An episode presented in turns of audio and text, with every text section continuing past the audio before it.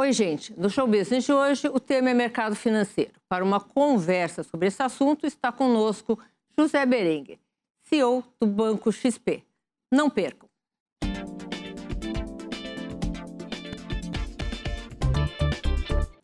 Seu currículo no mercado financeiro é extenso. Começa no Banco Boa Vista, passa pelo ING, BBA, Gave Investimentos, Santander e pela presidência do JP Morgan no Brasil. Vamos falar agora com José Berenguer, CEO do Banco XP. Berenguer, boa noite. Boa noite, Sônia. Tudo certo? Obrigada. Berenguer, começar uma coisa assim curiosa. A XP cresceu e se desenvolveu muito justamente por não ser um banco. Né? Ela está fazendo o caminho inverso dos bancos tradicionais. Qual é a razão pela XP querer criar um banco? É bastante simples, atender o cliente. A gente iniciou nossas atividades como uma empresa de investimentos, tratando do ativo dos clientes, né, aplicação financeira, que envolve um, um grau elevado de confiança. Uh, você, para depositar sua, sua, poupança em qualquer organização, em qualquer empresa financeira, você tem que confiar no que é feito lá. Então, essa talvez seja a etapa mais difícil. Agora, recentemente, nos últimos anos, com as mudanças tecnológicas e a agenda do Banco Central, fomentando a competição através de iniciativas como o Pix, Open Bank e outras, ficou mais fácil você criar uma plataforma financeira completa. Então, a gente está basicamente atendendo a demanda dos nossos clientes. Eu vou dar um exemplo muito simples que ilustra essa, essa necessidade que os nossos clientes têm. Imagina um cliente que tem lá um, uma certa quantia aplicada conosco e precisa financiar um imóvel. Se eu não tiver uh, o financiamento imobiliário, o que, que vai acontecer?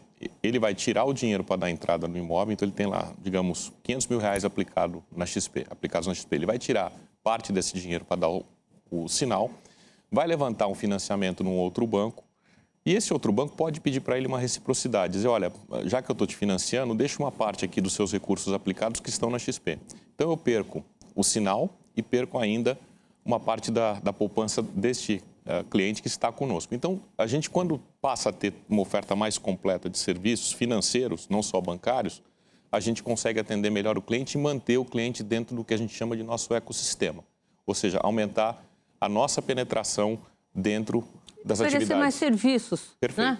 Agora, isso inclui, assim, uma sede nova, inclui, sei lá, filiais físicas, né? É, ou não? Ou tudo vai ser sistema de permanecer como digital, né? Dentro do, das transações, com... Enfim, é, eu não poderia dizer franquias, né? A XP tem várias uh, unidades que operam para a XP. Isso. Né? Vai ser a mesma coisa com o banco em si? Isso, a, a ideia é, a gente não vai ter agência, a gente não vai ter presença física, a gente pode vir a ter uma ou outra loja onde a gente tem a experiência de alguns dos nossos produtos, a gente está avaliando isso, mas o atendimento vai ser primordialmente digital. A gente quer interagir com o cliente de forma rápida, eficiente, e nós entendemos que a melhor forma de fazer isso é através de tecnologia. Então, a gente não vai ter agência, a gente não vai montar uh, uma, uma base física grande.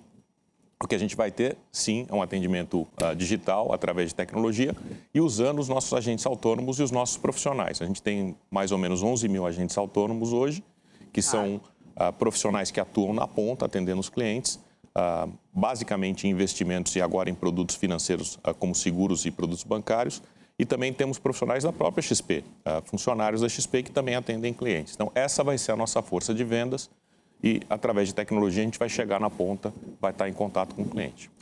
Olha, alguns bancos, assim, eu tenho reparado, ultimamente, eles têm uh, feito a ponte com o cliente com contratação de gerentes. As pessoas querem, alguns bancos, uh, alguns concorrentes de vocês, eles acham que a, a, as pessoas querem ouvir alguém, uhum. né? E não sempre conversar com uma máquina.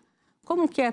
Como pensa a XP? Exatamente igual. Uh, a gente quer atender o cliente da forma que ele quer ser atendido. E tem uma, uma porcentagem grande dos clientes que querem ser atendidos por um gerente, por um profissional que vai auxiliá-lo, que vai uh, indicar as melhores operações, seja de investimentos, ou seja operações bancárias ou de seguros, para aquele cliente. Então é curioso, né? A gente pensa que a gente está indo para um modelo totalmente digital. Não. Não está. É, falar em contato humano, o ser humano vai continuar tendo contato com dinheiro, a moeda dinheiro, ou, ou vai ser tudo um sistema virtual? Como é, como eu é acho que, a gente caminha para um sistema virtual. Uh, eu acho Pelo menos um papel moeda. O papel né? moeda vai desaparecer. O cheque, ah, quanto tempo tem de existir ainda de... Eu comecei a trabalhar, a gente ainda tinha a compensação do Banco do Brasil lá no centro, né? Eu com os malotes, com os cheques físicos e trocava o cheque e tal. Uh, eu acho que o cheque também tende a desaparecer. É questão cultural, tende, né? cultural, né? Cartão de crédito... Hoje, o mesmo plástico, né? É, a gente carrega no próprio aparelho celular. Eu acho que tudo isso vai desaparecer. Talvez o, o cartão de crédito demore um pouco mais. Mas o cheque vai desaparecer, o papel moeda vai desaparecer e a gente vai, daqui a pouco, também não ter o cartão na nossa, na nossa carteira. Mas eh, na hora de você contratar alguém para trabalhar, o que, que você olha? A gente, durante muito tempo, é, olhou só os aspectos técnicos. Né? E hoje, o que a gente chama de soft skills, ou de a, a parte de inteligência emocional e da forma que a pessoa, o indivíduo, o profissional se inter, eh, interage com outras pessoas é super importante. Até porque dentro das empresas a gente tem um público super diferente. A gente tem jovens que têm uma mentalidade, um objetivo diferente de profissionais com 40, com 50, com 60 anos. Então, vamos dizer, a gente, uh, o espectro de, de características dos profissionais é completamente diferente do que era há uns anos atrás. A gente tinha, por exemplo, em banco de investimento, em tesouraria ou em bancos, um profissional meio que padrão. Hoje em dia, a gente interage com profissionais de tecnologia, com, com profissionais de marketing, com muito mais a frequência.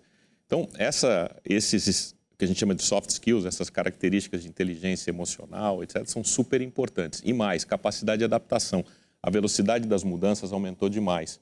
Então, eu hoje, quando vou olhar um profissional ah, para contratar, eu olho, eu tento olhar esses aspectos todos e dou muito valor à capacidade de adaptação e a capacidade dele interagir com públicos diferentes. A gente olha uma matriz que você vê no, no eixo Y a performance do indivíduo e no eixo X a gente vê a questão de se ele inspira confiança, se ele é um bom colega. E o que a gente está procurando é o profissional que reúne essas duas características. Ele está no meio uh, tá. da equação. Tem um, um, grande profissional que só performa e não tem, não é um bom colega, uh, não tem inteligência emocional, não tem capacidade de adaptação, etc., para a gente não serve. A gente tem que encontrar o profissional que combine essas duas, essas duas características. E como é que era antigamente? A, a importância da performance era enorme. A gente olhava os outros, as outras características, mas hoje o pêndulo está mais para o meio. Era muito mais performance e menos as outras características, e hoje a gente está procurando um equilíbrio maior.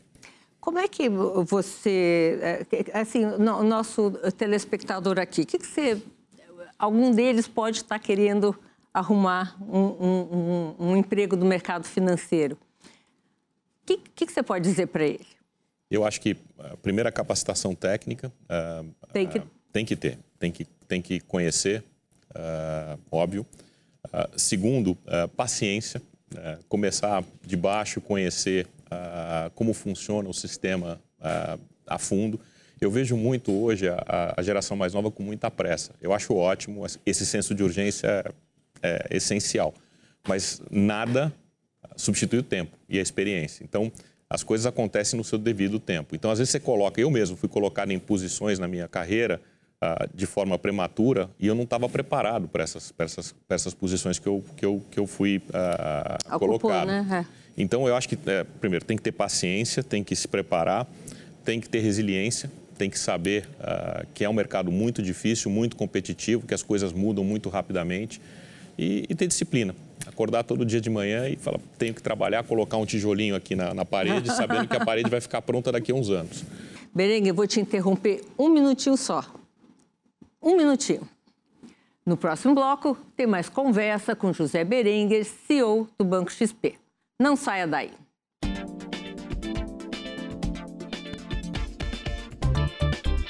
Voltamos com o nosso entrevistado, José Berenguer, CEO do Banco XP. Berenguer, hum, vamos agora para um tema que toca muitas pessoas, que é a taxa de juros. A taxa de juros está subindo não só no Brasil, como no mundo inteiro. Qual seria o reflexo disso no dia a dia das pessoas? Que, tem alguma coisa que você possa dizer para esse nosso telespectador? Tem, Olha, sim. se proteja como? Primeiro, empréstimos mais caros. Eu vou dar um exemplo concreto. Imagine uma empresa que no, no meio do ano passado estava tomando dinheiro, estava pegando um empréstimo, a CDI mais 3. A CDI estava a 2, mais 3 pontos percentuais, pagava 5% ao ano. Essa mesma empresa, no que vem, provavelmente, se continuar pagando CDI mais 3, vai pagar 15%, porque o CDI deve ser, na média, 12% ano que vem, então um pouco menos, um pouco mais, depende do dia. Mas o crédito que ele tomava a 5, ano que vem, vai custar 15%. Então, essa talvez seja a, o impacto mais uh, direto que a, que a, gente sente no dia a dia uh, através dessa elevação de taxa de juros que é necessária. A gente tem um movimento de uh, interrupção de algumas cadeias de suprimentos, mais a questão de energia, mais a questão das commodities, mais o câmbio aqui no Brasil está tá levando a inflação para cima. E a gente tem memória de hiperinflação, a gente tem memória inflacionária. É um momento que necessita de muita cautela muita por parte do Muita cautela, né? Tem muita gente que deve estar tá no, no, nos, nos vendo agora que não sabe nem não sabe o que é inflação, né? Nós vivemos, Nós vivemos. períodos de inflação e é muito preocupante. Berengue, não existe tantos caminhos, né, para controle de inflação, tem corte de gastos públicos, monitorar a produção, incentivar, enfim, alguns caminhos. Mas o, o, os gastos são muito questionados aqui no Brasil. A Itália, recentemente, furou o teto de gastos por lá. Mas, como tem um primeiro-ministro, Mário Draghi, que tem uma credibilidade muito grande, a própria comunidade europeia apoiou esse furo do teste de gastos por causa da situação, pandemia, etc. E tal. Aqui, a insegurança é muito grande quando se fura o teto de gastos. Né? Não tem uma, um, a, a, o governo hoje não inspira tanta confiança quanto um governo italiano, vamos dizer assim. Como você vê o ano de 2022? Como é que você vê as eleições? O Brasil precisa recuperar a credibilidade para poder fazer as mesmas coisas que os outros estão fazendo e, e ser aprovado por isso? Olha, Sônia, vai ser um ano difícil. Nós vamos sair de um crescimento esse ano de 5% e vamos chegar no fim do ano que vem com um crescimento de zero, ou provavelmente um pouco negativo. Então, essa freada de 5 pontos percentuais vai ser severa. A gente vai ter mais desemprego, a gente tem a questão fiscal, como você colocou, que está ah, longe de estar resolvida. Ah, acho até, ah, se eu puder fazer uma observação em relação à questão do auxílio emergencial, eu acho que ele é necessário. O impacto nas, nas camadas mais menos favorecidas da população foi severo em relação é, a. Todo mundo acha que ele é necessário. Exato. Né? A gente tem que achar caminhos e como o nosso orçamento é muito enrijecido, fica complicado, então justifica-se uh, talvez, o, o, o, o estouro do teto. O que deixa as pessoas assustadas é o fato da gente ter furado e esse precedente uh, dar a possibilidade disso acontecer outras vezes em outras situações, eventualmente até em situações onde a política uh, fale mais alto do que a, a própria necessidade de controlar esses, esses gastos e ter responsabilidade fiscal. Então, isso é que assusta o investidor. Então, a gente tem para o ano que vem mais uh, um, um, um, processo de desaceleração da economia bastante forte. Dois, inflação ainda em alta. A gente não está com a inflação para 2022 no centro da meta, estamos longe disso. A, a inflação deve ser acima de 5% ano que vem. Três, tem incerteza política. Quatro, a gente tem as incertezas em relação ao vírus. Agora, recentemente, a gente está vendo o que está acontecendo com, a, com, esse, com essa variante que veio da África do Sul. E ainda tem um processo de normalização de política monetária no mundo todo. É isso que, que as pessoas não veem. Como, é, como você vê o Brasil inserido nesse processo? O, mundo, vamos dizer, estamos aí pendurado na. na, na se, como é que vai ser a alta de taxa de juros nos Estados Unidos ou não? É, é, é tudo muito interligado. Né? Eu vou te fazer uma pergunta. Você acha que o Brasil olha muito para o próprio umbigo e não, não, não, consegue ver o que acontece lá fora e, e de alguma maneira acompanhar? Eu acho que não, Sônia. Eu acho que a gente, a gente tem questões super importantes e super relevantes aqui que precisam ser resolvidas e a gente foca nessas questões. Agora, é impossível uh, qualquer pessoa no setor público, ou mesmo no, no setor privado, conduzindo uma companhia, não está observando o que está acontecendo no mundo. A questão da inflação, por exemplo, ontem ou anteontem saiu a, a inflação na Alemanha 4,9%. Então, altíssima. Altíssima. É, é, é um fenômeno global. E o nosso risco aqui é maior porque a gente tem essa memória inflacionária. Eu acho que a gente tem que ter uma política monetária super restritiva no que vem. Uh, a independência do Banco Central é importante uh, nesse aspecto. E, e, ter disciplina e atacar essa alta, essa persistência dos núcleos, como a gente diz tecnicamente, que estão muito altos. E a gente tem, de novo, mecanismos de indexação através de dissídio, correção de contratos. A gente tem uma inércia inflacionária que é relevante. É, essa não foi ainda, vamos dizer, desativada, não né? Foi. Não, não, não foi. É, é, você tem razão, existe uma indexação natural, natural. né? Natural. E para os investidores, né, para o nosso público aqui, uh, o que a gente observou nos últimos meses foi uma migração de ativos de renda variável, saindo de ativos de renda variável e alternativos, etc., como fundos multimercados ou fundos uh, de, de private equity, etc., para renda fixa, né? porque os papéis indexados à inflação, que pagam IPCA+, estão muito atrativos. Ah, então, eu acho que isso vai continuar acontecendo no que vem. E o último comentário é que tem sempre uma discussão a respeito da, do dinheiro indo para fora e do, do, brasileiro não confiar no, no, no, Brasil, etc. Eu não, não compro essa teoria. Eu acho que é eu natural que a gente tenha uma expansão do, da nossa alocação como pessoa física ou mesmo pessoa jurídica em ativos no exterior, mas o brasileiro, diferentemente do argentino ou de outros uh, uh, países sul-americanos, ainda confia no sistema financeiro e no, nos instrumentos que a gente tem aqui. É, nunca tivemos um, um, risco de dolarização da não. nossa economia. Isso não, não, não é ainda bem que a experiência já gente, é alguma coisa. Nessa alguma coisa a gente serve, não caiu. Né? Nessa a gente não cai.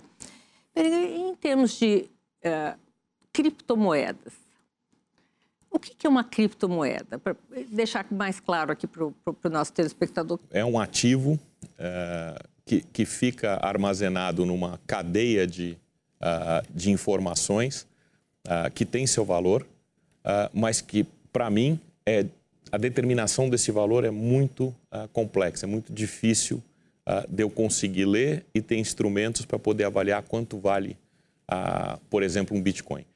Eu, não, eu, eu, eu acho a tecnologia em volta do instrumento ela é espetacular e ela vai ser muito usada na nossa vida nos próximos anos. Porque ela é uma tecnologia simples que permite o rastreamento, uh, que guarda as informações de cada um dos compradores desses, desses ativos. Isso tudo facilita demais. Imagina o seguinte: isso talvez não, não agrade muito os cartórios. Uh, mas a informação de quem foi dono daquele imóvel uh, não precisa mais estar no papel. Você pode colocar no que a gente chama de blockchain, que é a tecnologia de, de uh, transmissão das informações desse, desse ativo. Então, para resumir, eu, eu acho a tecnologia ah, que envolve a, a criptomoeda, criptomoeda, ela é espetacular. Presente para a humanidade. É um presente para a humanidade.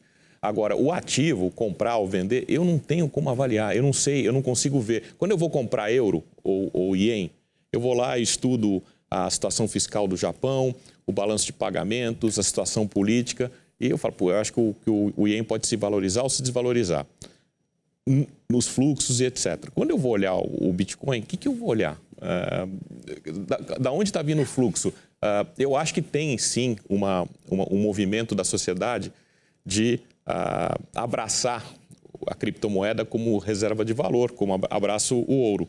Mas eu tenho dificuldade de, de ler Agora, esses movimentos. O que, que, que, que, é estranho? Por que, que os, os, bancos centrais ainda não regularam o uso das criptomoedas? Eu acho que eles têm uma, um, um, único medo, que é a questão relacionada à lavagem de dinheiro. O envolvimento de crime uh, uh, com, com essa cadeia. Uh, eu acho que no dia que, o, que os bancos centrais tiverem mecanismos, eles têm mecanismos, mas que eles conseguirem implementar esses mecanismos nessa cadeia, eles vão ter que, eles vão ter que abraçar, vão ter que regulamentar o uso desses ativos. eu acho que a gente caminha. Né? É estranho. Isso Você vai acontecer ter... no curto prazo, eu acho, viu, Sônia? Deve acontecer, né? E, e, e o crédito de carbono, que é outra moeda que está surgindo aí, depois queria falar um pouquinho sobre meio ambiente com você. O crédito carbono, pelo menos, ele existe, não é uma moeda não rastreável, sei lá, entendeu? É, ele, ele, ele, é, é baseado ele é um em alguma coisa, Sim. é um ativo, né?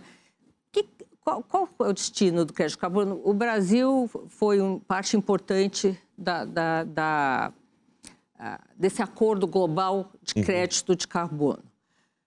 O que, que vai significar para o Brasil e para o mundo ter o crédito carbono funcionando? A gente tem dois. Primeiro, teve uma evolução importante na COP26 recentemente. É. A gente tem dois tipos né, de, de crédito carbono: voluntário e regulado. Regulado é o compromisso dos, dos países em atingir determinadas metas de, de emissão uh, líquida. E, e, o, e, o, voluntário são os agentes que voluntariamente criam instrumentos para poder compensar uh, o, o, a, a, emissão de carbono. Eu acho que esses mecanismos eles vão começar a conversar. Esses dois mercados que são uh, separados, a, a, as decisões que foram tomadas na COP26 vão fazer com que esses, esses mercados tenham uma, uma, uma correlação, uma, uma interdependência maior. E, e, eu acho que é muito importante, em algum momento nos próximos anos, que a gente crie um, um, um lugar, uh, um, uma bolsa, um, sistema para poder transacionar esses créditos de forma organizada. Seria uma coisa separada. Seria, seria um ambiente de negociação para que esses. Hoje a gente tem pequenas. Uh, uh, pequenos ambientes de negociação de crédito carbono em algumas localidades, em alguns países. Eu acho que a gente deveria ter um, um mercado central para que o crédito de carbono fosse negociado e tivesse essa tecnologia de blockchain e outras tecnologias mais novas para poder fazer o que a gente chama de uh, liquidação de fluxo e não só do fluxo financeiro, mas a custódia desses, desses créditos também. Então, acho que é nesse, nessa direção que a gente caminha e eu acho que isso vai ser importante para o Brasil, porque o Brasil vai ser um grande gerador desses créditos. Uh, é, pelos números que eu tenho, o Brasil só gera 3% dos gases de efeito estufa. Exato. 97% é o resto do mundo. Isso. Então, nós temos um, um mundo para poder uh, navegar. Porque eu vou ter que te interromper de novo, que estão me chamando ali. Eu já volto em um minuto. Olha, gente, no próximo bloco tem mais conversa com José Berengues, CEO da XP. Não saia daí.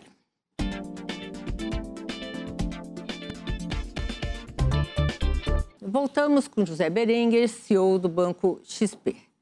Berenguer, estamos conversando aqui sobre crédito de carbono, meio ambiente. Na, na, nessa, uh, nesse relacionamento, nessas conversas que você tem com a iniciativa privada, e o próprio banco, o que, que, que, você acha que estão fazendo em, em, em favor do meio ambiente? Estão fazendo alguma coisa? Muita coisa. Eu acho que o sistema privado, as empresas privadas têm que assumir um protagonismo cada vez maior em relação a essa questão. Deixar... Não só no Brasil, Não né? só no Brasil, é no, no mundo, mundo. no mundo todo. Deixar que, a, a, que essa questão seja, ou que esse, é, é, a questão do, do, do aquecimento global, do, dos poluentes, do, carbono, fique na mão só dos governos, uh, é um erro. Eu acho que o, que o setor privado tem que assumir um protagonismo cada vez maior. Uh, a gente vê as empresas brasileiras ah, muito vocais em relação às iniciativas que elas estão uh, tomando. E as empresas financeiras, assim como a XP, também têm uma agenda uh, muito uh, ambiciosa de fomento às iniciativas de combate a desmatamento, a, expansão de emissão de gases de efeito estufa, etc, etc. E aí, o papel da instituição financeira é, é essencial, porque no momento que eu digo não a um projeto que não atende todas as especificações para evitar a, a, expansão desses gases ou da emissão desses gases, eu, eu consigo colocar um freio uh, nesse processo. Então, uh, o sistema financeiro aqui no Brasil, a Febraban e outras, uh, e, e, os bancos de forma individual, têm uma agenda muito bem montada em nesse relação sentido? nesse sentido. Porque não é que você diz não e vai para um outro banco e ele diz sim. Não, é, é quase impossível hoje se obter um financiamento num projeto que não esteja 100% de acordo com, com os normativos mais severos e mais restritivos em relação às questões socioambientais. Qual a razão disso? Qual é a razão dessa barreira ter sido feita por todo o sistema financeiro? Deve ter um, uma são, lógica. São algumas. Primeiro, uh, um projeto mal feito que não observa as questões socioambientais, ele tem uma chance maior de dar errado. Então, a, a capacidade de repagamento uh, desse, desse projeto é menor. Dois, o risco reputacional. Amanhã dá um problema, aparece um problema, vamos dizer, ah, o Banco X, o Banco Y financiou esse projeto. E três, porque é o correto a fazer.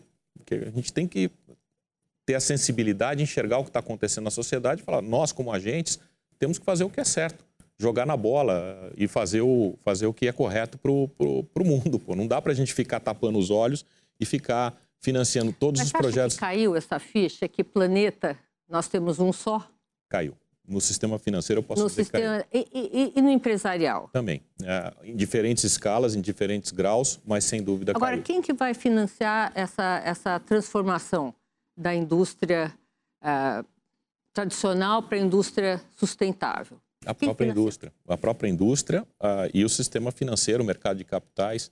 A sociedade não tolera mais a empresa que, que usa carvão, que, uh, enfim, polui, não trata bem a, a questão socioambiental em volta dela. Essa empresa está fadada a morrer. Então, vai ser um processo de seleção natural. Ou o empresariado uh, adota essas, essas diretrizes ou ele não vai sobreviver. É tão simples quanto Para isso. Em países uh, em desenvolvimento, países mais pobres, que não conseguem se financiar nesse sentido, nem no setor público, nem no setor privado. Uh, o mundo precisa ajudar. Precisa.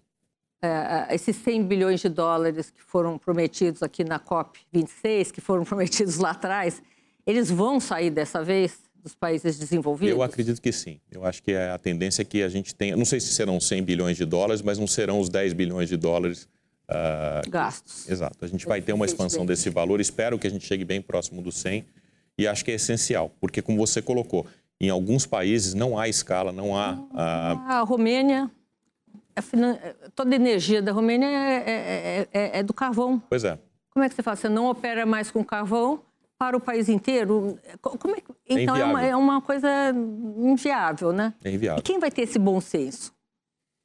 Eu acho que o, a gente caminha para um, um desenho onde talvez o consumidor no futuro não vá comprar nenhum produto da Romênia, infelizmente.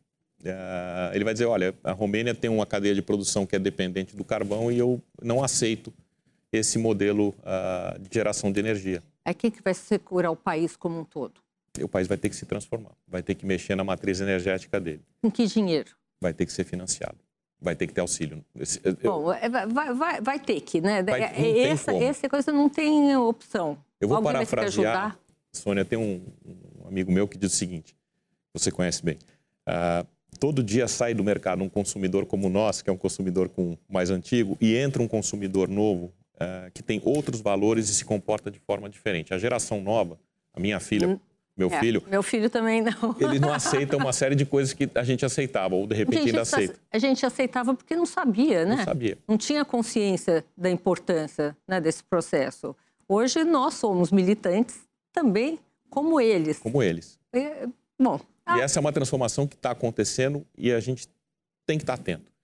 E as companhias também. Se as companhias não ah, efetuarem essa transformação, vão morrer. É um, é um cenário muito complexo para sobre, a sobrevivência de uma companhia que não observa esses aspectos. Eu tenho o maior prazer de tê-lo aqui com a gente. É, sou fã da sua carreira.